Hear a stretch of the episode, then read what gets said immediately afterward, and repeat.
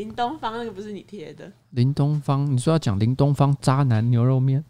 对啊，渣男牛肉。但但这个我我我不确定有没有什么好讲的。他他他就是标题很好笑，对，就叫渣男牛肉面。嗯，我觉得渣男牛肉面很好笑，但是 但是无法讲成一个，没办法讲什么太多东西，当当成小东西，只能当小东西讲。而且我我说老实话，我觉得林东方还蛮难吃的。林东方很难吃啊，你有吃过吗？有啊。好，我跟你讲，我觉得在啊、呃，在台湾分成两种人。开始录了，哎、欸，已经开始了。对，你知道在台湾分成两种人，嗯，一种就是觉得林东方好吃的人，一种就是觉得林东方很难吃的人。你说废话，可是我真的觉得这很有趣，因为很多外国人来，几乎台北第一首选就是要吃牛肉面的话，林东方真的。可是我觉得林东方真的爆干难吃。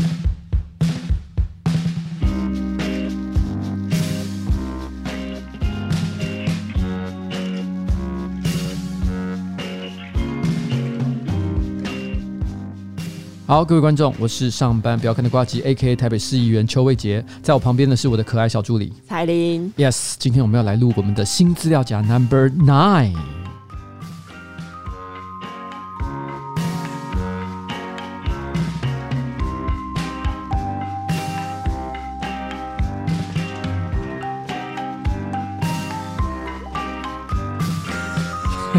我忘记关掉。谁？你不是说有讯息声就要打开？哎啊啊！真的吗？那这是你第一集的。完蛋了，我看一下 讯息声写什么？哦、oh,，Oh my God！Oh my God！Oh my God！这是什么？常常搞轰趴？李依晨，李依晨他传了那个香肠照片给我看，哎、欸，绝对不是骗你，又大又粗的香肠照片给我看，我完全不知道为什么。那他有说好大给你吃吗？好了，不重要哈。这个有机会，刮张新闻或者其他有视觉的这个视频儿，我们再给大家看一下李依晨到底传给了我什么？什么又大又黑的香肠？好了，反正今天是我们的这个新资料夹 Number Nine。那今天是我想想看，今天是呃十月的第二周嘛，对不对？嗯。这礼拜其实我做了一件很劲爆的事情，你知道我要讲哪一件事吗？你昨天爆气。爆气哦，不是啊，我在说，我这礼拜其实搞外遇的事情。在想，不是啦，反而没有很劲爆，没有很没有想知道，很普通就对了。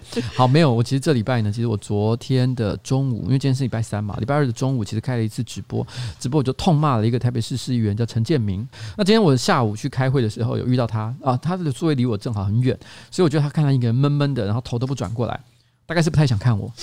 或是脖子扭到，对，脖子扭到，我觉得他很委屈啦，因为今天呢，他有特别跟这个 TVBS 就是一个媒体啊，就讲了一些很委屈。我说啊，我觉得他哦，干嘛不得来跟我好好讲？哼，你怎么那么凶呢？你跟我好好讲，我们就可以沟通啊，你何必要弄到那边开直播？哦。而且我跟你说，最好笑的一件事情是什么？你知道吗？嗯，其实其实就有很多人问我这个问题，包含那个 TVBS 的记者，他就问了一个问题，说：其实应该有反对分房税的，不是只有他一个议员，你为什么特别就是把他抓出来呢？为什么一定要特别讲陈建明这个人？我那时候就直接跟 TVBS 的记者讲说，为什么我特别揪这个陈建明出来打？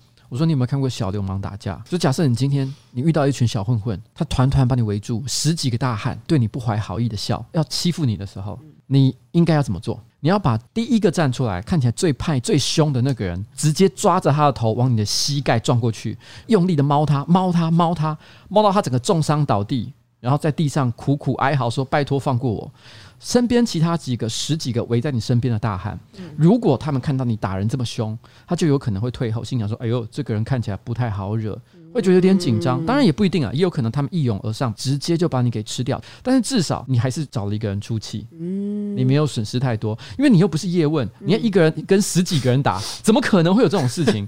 所以我觉得这是个打架的常理。今天我就跟陈建明说一声抱歉，没错，你说的没有错。其实，呃，反对囤房税的议员非常的多，不是只有我一个人。啊，不是，不对，对不起，讲错。这样，这边不能剪进去，这边不能剪进去，这边不能剪进去，不能剪。这位这位，呈堂证供。这个要一直重复播放。等一下，不行。我说反对 对方睡的人很多，不是只有陈建明一个人。我非常的清楚知道这件事情。事实上，在我第一次谈到这个问题，也就是我跟短基在聊天的直播时候，我就有讲到，我认为其实呢，陈建明只是被推出来代表其他有反对意见的人。嗯、我早就知道这件事情了。嗯、可谁叫你站出来呢？嗯、你站出来就是要挨打嘛。这个时候你在那边唧唧歪歪说，嗯，又不是只有我一个人。废话。但是就是你站出来不打你打谁？对啊，我不打你打谁？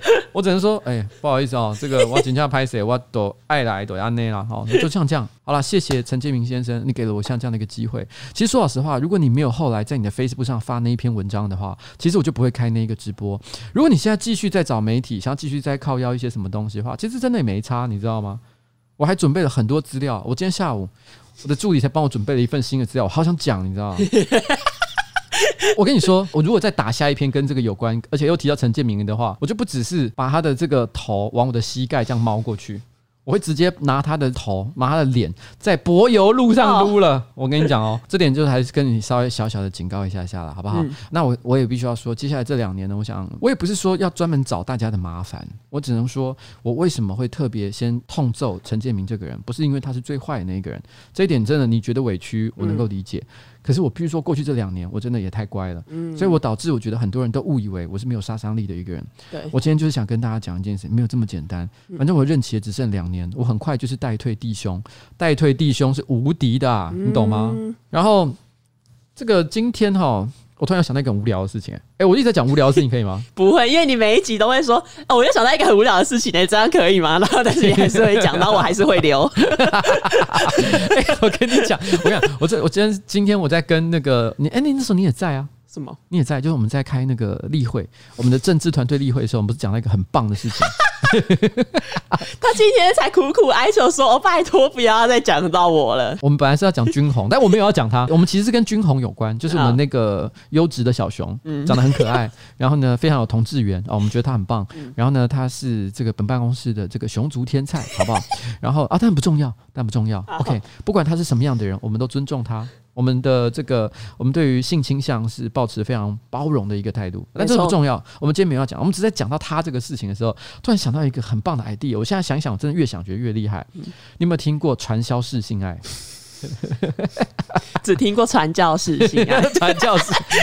哎，我心想，因为其实有很多人喜欢约炮嘛，对不对？嗯如果我今天就去找这些喜欢约炮的人，我先去找三个下线，嗯，然后我跟这三个下线就跟他们讲说，你们再去找个别找三个下线，嗯，然后呢，你只要找三个下线，因为我们定期办这种约炮趴、杂交趴，但是问题是呢，每一层的杂交趴哦品质是不太一样的，所以你要层层找这个下线，你才能不断的往上升级，从这个小兵变成队长，队长变成长老哦，蓝钻级的经理。像这样的一个概念，然后你就可以参加不同等级的这个跑趴哦，有分等级还，还有分等级，有分等级这个概念。然后你每个人都要去找自己的下线，就像老鼠会一样，传销式的概念。所以这在台湾就可以掀起一股风潮。接下来你就会接到很多你的同学的电话，很多很久不见面同学，什么国中国小的同学说：“哎，好久没见了，要不要出来喝杯咖啡？”然后见面第一句话就是问你说：“请问一下，你有没有听过被动式性爱？” 你不用去找，不用去找约炮对象，炮就会来。但是你要先找三个下线，不停的往下找。所以在这一个圈圈里面，永远都有约不完的炮，因为永远都会有下线再去找三个下线。哇，传销式性爱。而我呢，就是把这个 idea 推荐给我们的君鸿先生。我没有要讲他，我只顺便提到 君鸿先生。他先在他身边找三个下线，三个下线源源不绝，源源不绝，好不好？哦，因为这个君鸿先生呢，他现在在做政治助理的工作。他也说，他其实未来呢，对于参与政治有更多很高的企图。他曾经跟我说过一句话，他就说：“他说他其实呢，也有机会的话，也想奉献自己的心力到乡里之间去服务。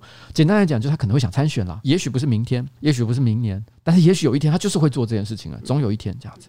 所以我那时候我就跟他说：好，那既然你有志于此。”那你也应该发挥你优质小熊的一个特色，因为你要知道，其实同志大概占人口的百分之五。通常不管是台北还是高雄，一个选区里面，你大概只要能够拿到百分之五的选票，你就可以当选一席市议员。所以这代表什么？你只要能够巩固你那个选区的同志票，你就赢了。然后就是要善用传销式性爱，对，传销式性爱，一约三，三约九，九约二十七，二十七约八十一，八十一约两百四十三，两百四十三约。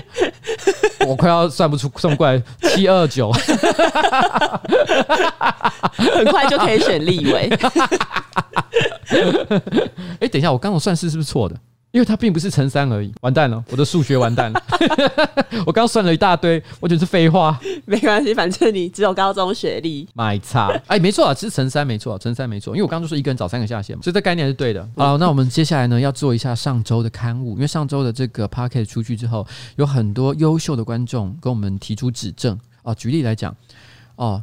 这个若是明明有钱缴税，却迟迟不愿意缴税，这种情形呢，最后非不得已执行这个执行署啊送交法院裁定的话，叫做管收，送到管收所，而不是看守所。然后呢，相关条文是《行政执行法》第十七条《管收条例》强制执行法。好，非常谢谢这位优秀的观众。其实不止一位观众了，有很多观众都有提到这个问题，非常感谢哦，非常感谢。那也有观众非常娴熟于可能这个世界上的一些少女偶像。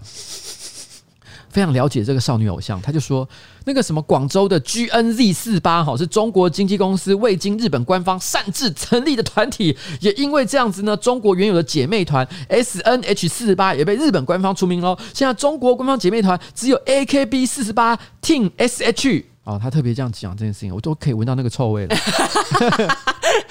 就是那种会在那个偶像那种活动的场合，在那边跳应援舞，然后会站在那个人形立牌旁边合照。对对对 然后会去买他们的 CD，然后得到握手券。对对对对，像那个要用抽的，要用抽。没有啦，没有啦，没有，我们不是开玩笑的。你真的很棒，谢谢你跟我们提供这个非常棒的一个资讯。所以以上就是上周的刊物。好，那我们接下来问一下彩玲小姐，我们在本周呢，我们本周到底有什么有趣的新闻来跟大家聊一聊？到目前为止，嘉尚宝还没来。哎，对，他还没有寄信来吧？还没，或是你没有去收信？没有去收信，我可能等一下回家会拿到传票，法院的传票。他直接控告我，理由说他是管收，不是进看守所。对，他直接告你造谣。对，直接看。好了好了，继续继续。好，那我先讲一个轻松的啊，轻松的。这礼拜有一个阴蒂被割掉的事件，哦、简称阴割。啊、哦哦哦哦、！My God！哦，好痛啊，好痛！你痛个屁啊！你有阴蒂吗？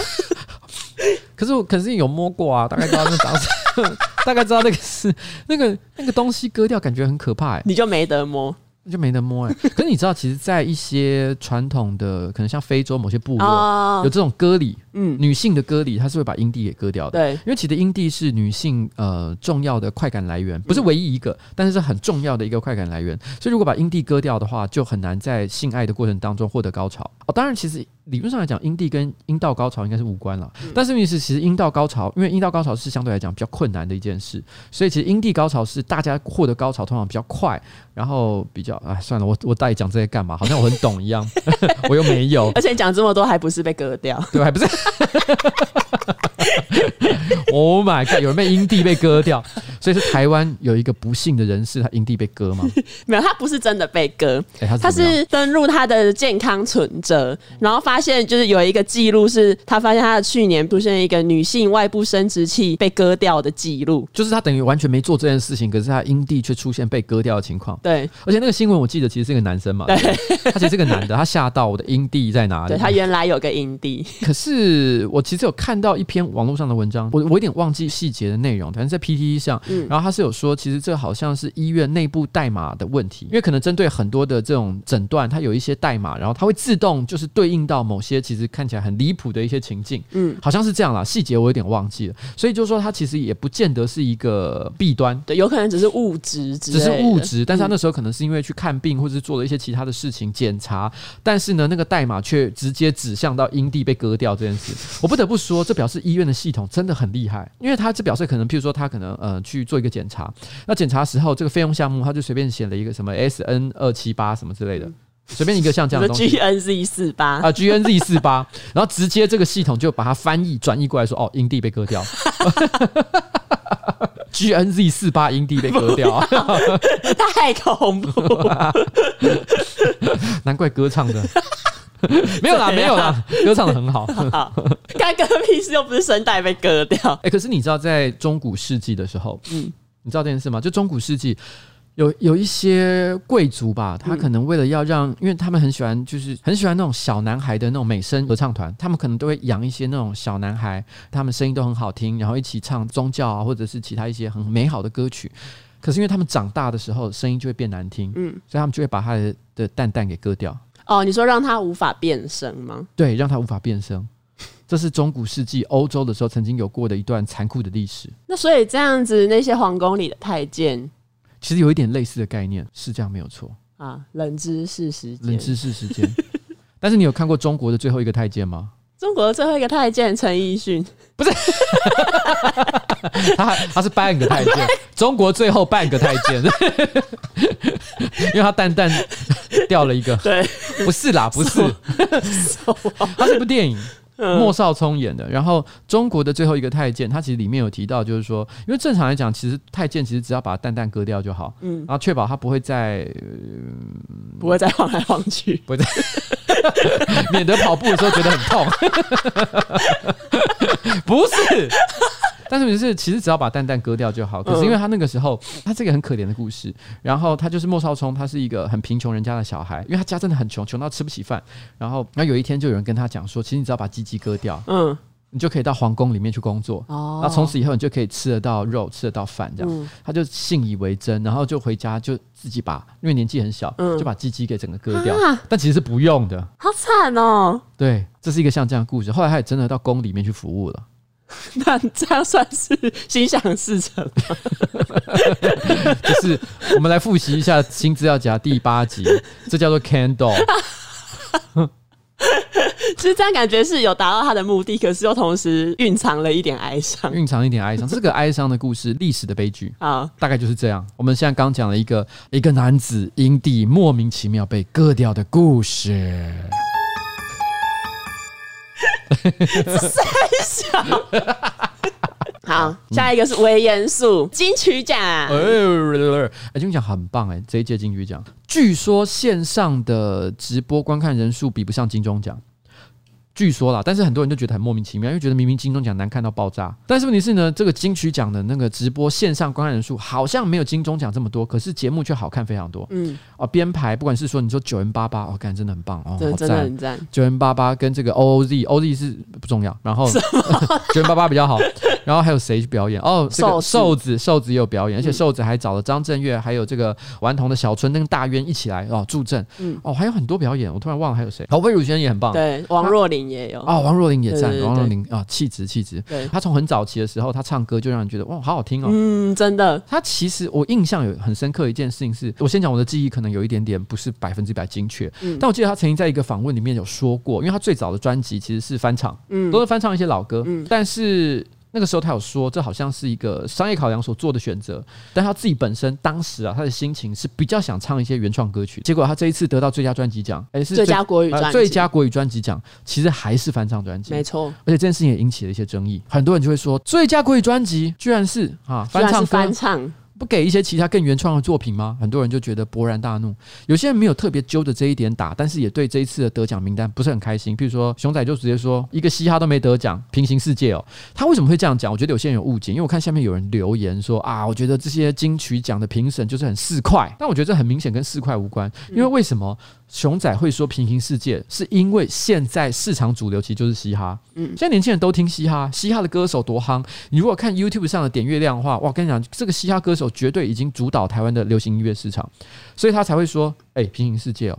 不过我个人是觉得这个争议并不是很重要，你自己觉得呢？我觉得还好。完蛋了，我是不是 cue 了你一个你不想回答的 问题？不是，就是因为我觉得这种奖项，当然每一届的评审会有不同的口味。是，其实我觉得今天我在看一个奖，真的是不是我会想要批评？我很少去批评，不管是奥斯卡、金球奖，或者是葛莱美，或者是任何一种奖项，我很少去批评他的最后得奖的理由，因为我会觉得，通常会得奖的作品，其实都有他得奖的。正当性，嗯，都一定是很优秀的作品。如果我听了以后，我会觉得，嗯，这东西蛮棒的。那至于其他遗珠之憾，我只能够说大家品味不同，所以这个没有办法。除非有的时候像奥斯卡会发生一种情况，就是那种什么呃人人有奖哦，分猪肉，对，分猪肉的概念。其实有些作品明明在很多这个奖项上面表现都是最优秀的情况，可是呢却基于这个分猪肉的概念，于是让 A 得一个奖，B 得一个奖哦。如果发生这种情况，我有这种疑虑的时候，我难免也会觉得有一种小小的不爽感。但是不论怎么样了哦，我觉得其实这一次的金曲奖，如果你看所有的得奖名单，其实我觉得蛮赞的啊，嗯，一字排开都是很好的音乐。比如说你看最佳专辑，最佳专辑是阿豹，哎，阿爆说说真的，阿豹那时候先得到最佳原住民专辑奖，然后那个时候我一个朋友就立刻发了一篇 Facebook 文章说：“哎，阿豹得最佳原住民专辑奖。”我当时的回应就是说：“还好吧。”就是他不止可以得原住民对，因为我觉得这张专辑就算直接得最佳专辑奖都是理所当然，所以不过得了一个最佳原住民专辑奖又如何呢？所以我当时是这样，我跟我朋友讲，后来他果然得最佳专辑奖，让我有一种哦。不错，至少他们不会，你知道吗？不会是用一种非常相怨的态度，因为他我给了他最佳原住民专辑，所以最佳专辑我再分给别人，我觉得他们有这个态度，我觉得很棒。而且那张专辑，我觉得不管从任何一个角度来看，都很优秀，很值得鼓励，所以我觉得很喜欢。那最佳台语专辑给卓水溪干。这么多年了，也差不多该给他了吧？他们真的很强，很优秀。从小啊，台湾最屌、最酷的朋克乐团终于在他们画下这个休止符的时候呢，得到了最佳台语专辑奖。所以我觉得也是很棒了。那最佳国语专辑，哎，这个争议就来了。你觉得翻唱有问题吗？我觉得不会，因为我觉得这其实是要看大家怎么定义最佳国语专辑。但是我觉得一张最好的专辑，其实不一定是它。歌是不是原创？它其实应该要有更多的意义。比如说，你翻唱了一些经典的歌曲，你对那一些经典的歌曲，你用自己的方式是诠释，然后让这些歌被更多人可以知道或者听到。我觉得是算是另外一种意义。你知道，我觉得这个东西可以从很多地方延伸。你知道，像以前我都会觉得独立哦，听独立摇滚乐团最屌。因为他们原创性最高，然后充满实验性，跟那种只是为了追求商业、追求流行的这种乐团啊，或者是男偶像歌手是完全不一样的。我以前会这样觉得，所以我都会觉得我听独立我最屌。但是我觉得经过了很长一段时间，我开始慢慢的觉得，其实这件事情其实并不重要。重要的事情是你听那个音乐的时候，你感觉到了什么？你有没有觉得很舒服、很享受？你有没有从中得到一些启发、得到一些感动？如果有的话，它是独立还是流行，其实没有什么太大的差别。而且最后的呈现结果、完成度也是非常重要。重要的一件事情，所以从这个角度一路延伸过来的话，那么翻唱又有什么问题呢？如果你听到这张翻唱专辑的时候，你非常之满意，你发现很多经典的你有听过或者是没听过的歌曲被他诠释得很好听，然后呢，完成度也很高，然后整体的气化又让你觉得哇，真的是为之赞叹。那么它就是今年的最佳专辑啊。我觉得这也没什么太大的问题。我记得马世芳他有发一篇文章，他有特别还举了一个例子，就是说，好像葛莱美奖在过去其实有非常多年的专辑是翻唱专辑，这代表一件事情，就是翻唱真的不是很大的问题。像我们很多很尊敬的一些老牌歌手，Frank Sinatra。Frank Sinatra，你会说他是一个不好的歌手吗？不会，拜托，我家还有特别去买 Frank Sinatra 的大全套，一整个盒装的啊，然后十几张专辑。Frank Sinatra 他就是翻唱很多人的歌，可是 Frank Sinatra 唱的翻唱歌曲就是 Frank Sinatra 的风格，你不会怀疑这件事情。所以翻唱歌也是不容易的啦。我认为翻唱歌没有那么大的问题。那至于嘻哈音乐呢，我自己也听很多，没有得，我也觉得。有点可惜，有一些遗珠之憾，有一些人真的做的也蛮好的，但有的时候这就是机运，机运啦。呃，我觉得熊仔的抱怨呢，他也不是真的很，他也不是真的是很凶的在干掉这个奖，他只是小抱怨，小抱怨，所以我觉得也罢啦。没有哪个颁奖典礼可以让大家都开心啊，对啊，反正就得奖者开心，没得奖者小抱怨一下，这样就好了。但是我一个朋友倒是讲了一个蛮好玩的话，因为今年有一个人又没得奖，所以。是一个知名的这个 MV 导演，就是廖仁帅，所以他就写了一段话说：每四年我们会看到宋楚瑜出来选一次总统，但是每一年我们都会看到廖仁帅出来干掉金曲奖，就有点这个感觉了啊！好了，廖仁帅了，但廖仁帅真的写了好像蛮长的一段话，我没有认真看，因为因为每年都会看到，实际在实在有点 审美疲劳了。我觉得那大家开心就好，开心就好，开心就好，好，不要这样，不要这样哦。大家都是新时代的这个儿女，对不对？对。如果你觉得这个奖又老派又无聊的话，那何必拘泥于有没有得到这座奖呢？我们就是自己的。我在想要怎么讲一个金句。好，每个人都是他自己生命的颁奖者。好，那我们结束这个话题。咻咻咻咻。好，中秋连假热门话题，我们的川普他得了武汉肺炎。这个这个真的很惊奇啊！大家都说什么？不过我觉得已经很多人都聊过这话题了，所以这个话题本身并不重要，而且他已经好了嘛，对不对？嗯。他昨天还非常这个像复仇者联盟一样的这个凯旋归来，搭的直升机，哎，大家可以去看一下白宫的影片哈，这个影片真的好屌，搞不好夸张新闻应该用一下，你知道吗？就是他就直接搭的这个用很多不同的镜位，然后从直升机远远的这样。飞过那个方尖碑，然后缓缓落在白宫的草坪上，然后呢，用一种勇者的姿态走进这个白宫，然后跟着直升机挥手说拜拜，耶！我看还配上了雄壮威武的音乐。我这辈子没看过哪一个国家的总统这么的中二。但是好像很多人因此，因为这件事情是本身太戏剧性，因为他好像他没有完成十四天的隔离就出来了，对，他进去大概三四天而已，所以到底是冲三小，还有人做的，我记得有人就做了一个迷因图嘛，那不是他本人写的，但是弄得好像他本人写的、嗯、那一段是讲说，The doctor said they've never seen a body kill the coronavirus like my body. They tasted my DNA and it wasn't DNA, it was USA. 意思就是说，医生说哈。他们从来没有看过有一个人的身体可以像我的身体一样，一下子就把武汉肺炎的病毒就给杀光。那他们这个医生呢，检测了我的 DNA，啊，发现哇，我的 DNA 居然不是 DNA。它是 USA，好帅啊！这个即使是他本人讲出来也不会意外，对，不会意外。他讲的好对哦，好不好？但是因为因为那个时候他在得武汉肺炎的时候，他就先发了一篇文章在 Twitter 上，就是川普，他就写说，我有点忘了大概是怎么讲，大意是讲说 My 什么 coronavirus test is positive 还是什么之类的，嗯，类似像这样，就是我的武汉肺炎病毒测试呢是阳性，那阳性的英文是 positive 嘛，P O S I T I V，positive 同。时也有正面积极的意思，嗯，然后结果后来我就看到有一个美国的网友，他就立刻转发这个川普的这篇文章，写说 “Finally he said something positive”，因为因为他显然就是一个川黑，他很讨厌川普，嗯，然后呢，所以他就立刻发一篇说，他觉得过去川普所发文章全部都很负面，嗯，那他今天终于发了一篇正面的文章，啊，这个正面文章是什么？My coronavirus is positive。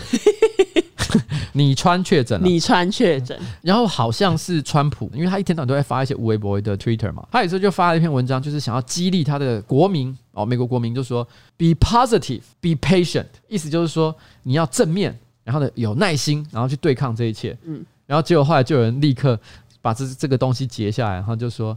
OK，be positive，be patient，因为 patient 也是一个双关语，patient 是病人的意思。本来他的意思是要正面，然后要有耐心，但是他就你也可以把它翻译成确诊为阳性，然后当一个病人。这个不错，哎，这好，可是好好难，对不对？我觉得我们的观众听得懂吗？我们观众的教育水平有国中以上吗？我都只不过国中毕业了，我的观众都有大学毕业吗？但我们有解释啊，我们有解释，是不是？对，你你的学历是算什么？大学而已啊。你只有大学？嗯。那你去波兰到底在做什么？没有，那只是交换学生，那个不会多增加一个学位啊。啊，那就是就是在怎么样混学历吗？就是去玩的，去玩。你这个臭波波。讲到武汉肺炎。我最近呢，在网络上看到了一个小说，哎，什么小说？叫做《Kissing the Coronavirus》。这是什么？这是什么？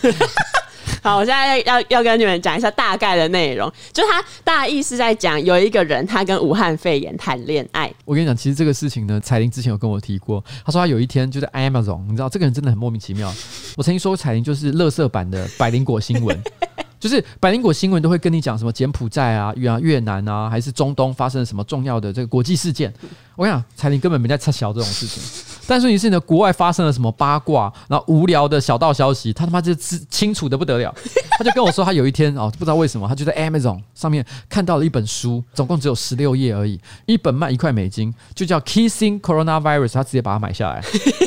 因为我觉得太怪了，太怪了。他还认真的把这十六页的英文给读完。对，不愧是去波兰留学回来的好波波。而且我觉得这个一定要跟大家分享，因为这个太好笑了。好，反正就主角是一位叫 Alexa 的博士。OK，我我简称他为艾丽莎。莎，Only one 莎。好，艾丽莎博士，她是一个。呃，要研发出武汉肺炎疫苗的一个科学家，但是这个博士他每一次在实验室里面拿起 coronavirus 的样品，他都会感到很兴奋。嗯，然后这个作者描写说，这个东西就像脉搏或是像勃起的阴茎一样，让他感到兴奋。Oh my god！他是疯了吗？作者在第一页就写了这个，我真的不知道接下来还要要写什么。他的意思说，那个 coronavirus 是在一个培养皿里面，没有在一个试管，在一个试管里面。对，然后他握着的时候，感觉到那东西在跳动，就像阴茎一样。对，他是脑 脑残的吗？接下来他说，他就是一直想要拿那个样品试管来自慰，然后正当他裤子都脱了要放进去的时候，这什么？这是什么？这是什么？哎、欸，这一段我真的没听过，好扯哦！就是他正当他要这么做的时候，他实验室里面的另外一个也是科学家 Bob 回来了。这个时候呢，就要说一下 Bob，就作者特地花了一个篇幅讲 Bob 这个人。Bob 他是国内的一个算是医学权威。可是呢，它不是 Alexa 会喜欢的型。但尽管如此，因为他们在实验室里面待太久了，Alexa 还是希望有热狗，但是是人的热狗进入他的 pussy。而且他这边人的热狗，因为本来热狗不是 hot dog 嘛，他这边写的是 hot man dog，就是要人的热狗。hot man dog，对，热的人狗。对，就是指他们做实验做的太闷太无聊了，他想要一些。热狗，这什么烂小说？我快要疯掉了。不过的确，它有还有一些基本的尝试，因为我觉得你把试管放到你的呃性器官里面，真的是蛮危险的。因为它如果破掉怎么办？我想我讲的还不是武汉肺炎哦，我单纯是讲你被玻璃割伤，听起来就好痛好可怕。千万不要做这件事情好吗？不然就真的会阴蒂被割掉。哇！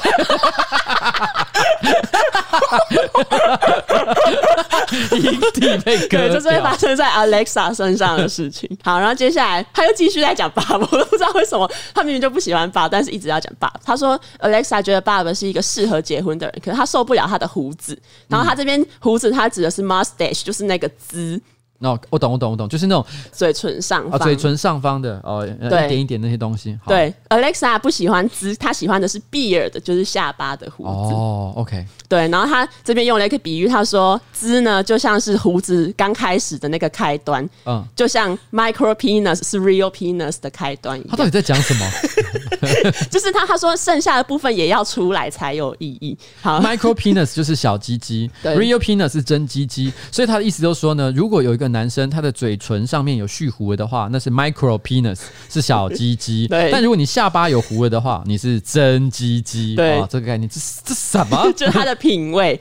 然后反正呢，就是这个 Bob 博士进来，他请 Alexa 把疫苗分类，因为那个疫苗就是通常你可能实验成功之后要拿去做人体试验嘛，然后可能就叫他就是照结果分类。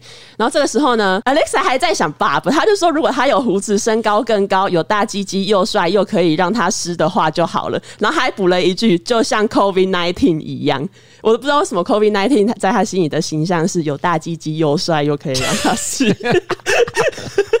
这好荒谬的一个小说，我好好奇它销售量到底有多少。他现在准备那些疫苗，但是呢，Alexa 他自私的做了一点小变动，他觉得这些疫苗里面要加一滴武汉病毒，这样子呢，打到人体里面才可以让人体产生抗体。哎呦！对我我我我不太知道这部分到底医学上是怎么，我也不懂。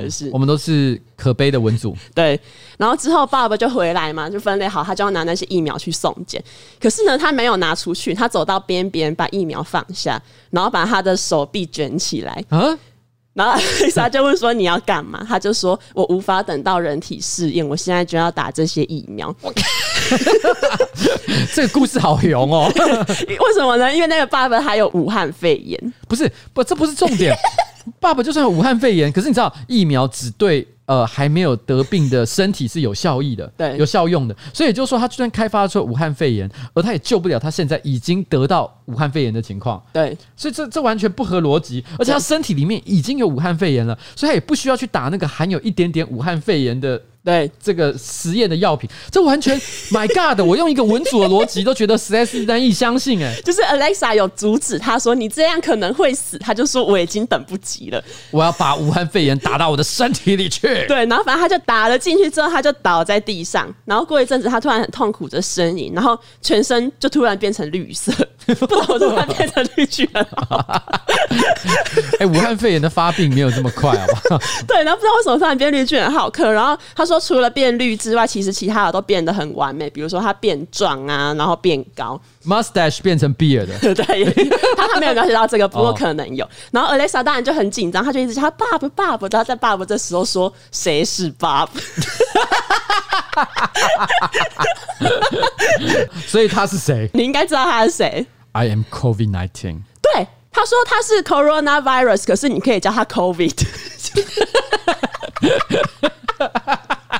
转身转身成 Kobe，对，就是一个绰号，你可以叫他绰号就好。Who is Bob? I'm Kobe。对，他就说他是 Kobe。哇哦！然后为什么 Bob 会突然变成 Kobe 呢？就是因为原本 Bob 身体就有武汉病毒，可他又把武汉病毒打进去，然后这已经超越人体可以承受的极限了，所以他就变身。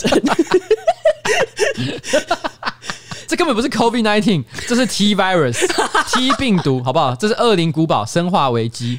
然后他就是跟 Alexa 这样讲，就是为什么他会突然变成这样。然后 Alexa 那时候就很自责，他就说 It's my fault，他就觉得这是他的错，因为他把武汉病毒打进去疫苗里面。然后重点是在前面在描述他要把武汉病毒加进去疫苗那一段的时候，他就有自问说：为什么我知道呢？因为 I just knew it，我就是知道。就他那时候还很有自信。嗯嗯嗯。对，然后后来病毒当然就是安慰他说没关系啊什么的，然后 之后就接吻做爱了。然后至于为什么 Alexa 不会感染呢？那是因为他就是免疫体质。这本书就这样结束。那做爱有很认真的描写吗？有，他用 Love Lotion 描述 COVID 的射精。Love Lotion 就是爱的呃润滑液，乳乳液吗？爱的乳液，Love Lotion，爱的乳液，他的爱的乳液射进了我的。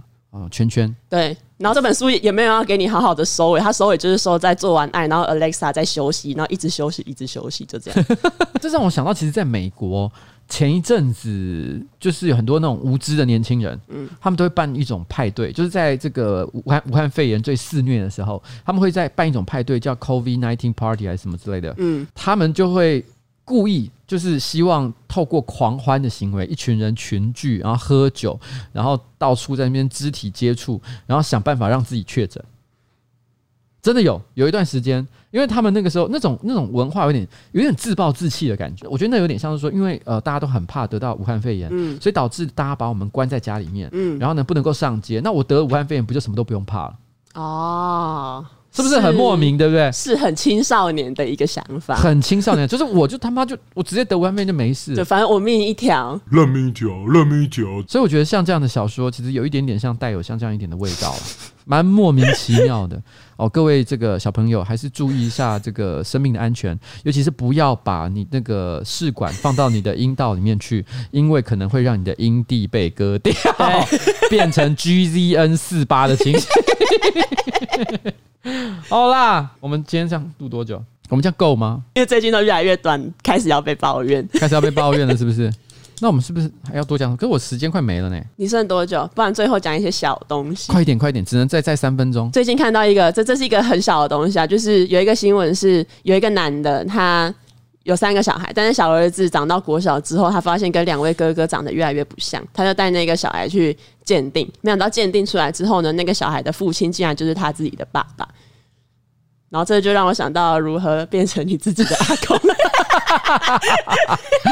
这是这真的是小东西耶，对，这是一个很小的东西，但是这背后很悲伤，因为就是他老婆其实是被他爸性侵了，所以这是一个 sad story。哎，这台湾的新闻吧？对，我想起来我看过，没有，我跟你讲，这是女生，你们没有在看 A 片，所以你们就会觉得这个是个 sad story。我想，对于有看 A 片的男生来讲，哦，这个完全就是 SOD 的剧情，是吗？完全，我看 A 片最爱演这个。